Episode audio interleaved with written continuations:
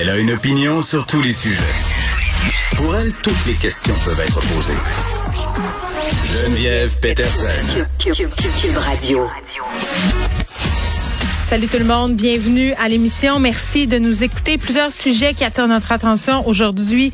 Évidemment, on va surveiller ce point de presse du SPVQ, le service de police de la Ville de Québec, qui va se tenir aux alentours de 14 heures aujourd'hui. Évidemment, on va revenir sur les différentes actions réalisées par le service de police de Québec depuis la vidéo qu'on a vue en fin de semaine, cette vidéo-là qui a abondamment circulé. Là, on pouvait voir des jeunes noirs se faire arrêter par la police, une intervention euh, qualifiée de violente et d'abusive par plusieurs. On n'a pas encore le fond de l'histoire, ni le avant, ni le après, mais tout de même, pour avoir vu les images, on va s'entendre sur le fait que ça paraît bien mal, surtout qu'il y a eu d'autres vidéos qui ont été dévoilé au cours des derniers jours, là, entre autres euh, un événement là, qui a circulé aussi, qui se passait au restaurant Le Portofino, où on pouvait voir des policiers là, asséner des coups dans les côtes, des coups de pied dans les côtes à un, un homme qu'il tentait d'immobiliser. Et bon, on se questionnait hier sur les techniques d'intervention qui sont enseignées à l'école de police. Je lisais ce matin euh, dans un article d'Isabelle Haché, non, c'est pas ce matin, je pense que c'est un article qui date d'hier après-midi,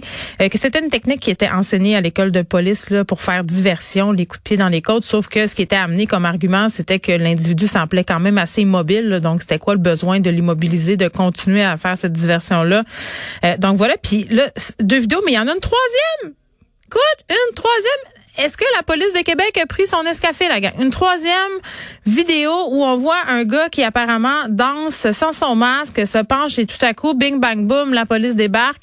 Et euh, justement, bing bang boom. Donc, un point de presse plus qu'attendu. Moi, j'ai très, très hâte de savoir ce que le service de police de Québec a à dire sur cette situation, sur ces techniques d'intervention, sur ces, ces agents-là aussi. Qui sont-ils? Est-ce que ce sont les mêmes personnes? Toutes sortes d'affaires euh, qui circulent en ce moment. Donc, on espère avoir des confirmations. Parlons aussi des euh, nouveaux cas de COVID. Là, on est encore à plus de 1000 cas aujourd'hui et bon, on apprend sans grande surprise que plus du quart des nouveaux cas sont chez les moins de 10 ans. Donc la vaccination va bon train, ça c'est une excellente nouvelle et on reviendra un peu plus tard avec Marc-André et Elsie sur la vaccination dans les écoles. Il y a des parents qui ont fait le saut.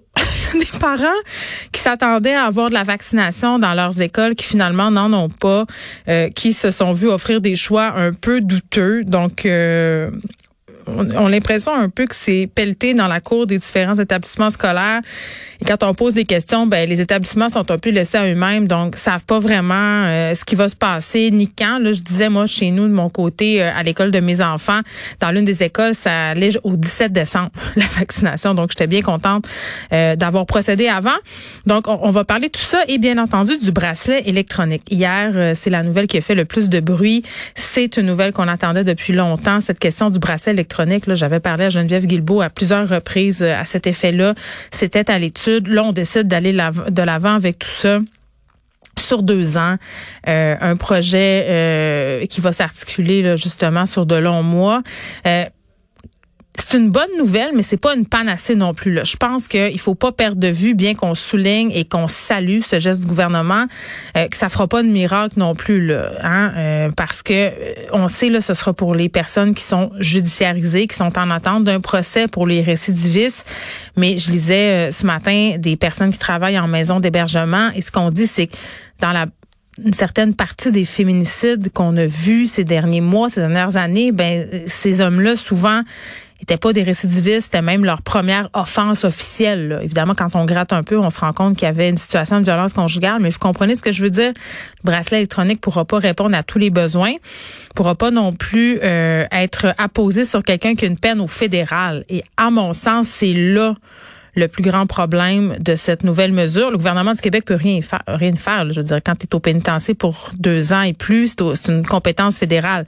sénateur Pierre-Luc Boisvenu euh, qui euh, diffusait un communiqué de presse un peu plus tôt pour dire que le Sénat devrait pousser, que tout le monde devrait embarquer et pousser dans la même direction. Je suis assez d'accord avec lui. On aura euh, sur le bracelet électronique en réaction Mélanie Côté. Vous savez, j'ai parlé avec elle il y a quelques semaines, quelques jours même, de cet enlèvement très, très violent dont elle a fait l'objet. Puisqu'elle disait, elle, c'était moi euh, la personne, son ex-conjoint, la personne qui l'a agressé, donc très violemment. Je le souligne au crayon gras. Il a pogné 10 ans de prison. Dans deux ans, il va sortir. Et elle, elle a l'impression que le bracelet électronique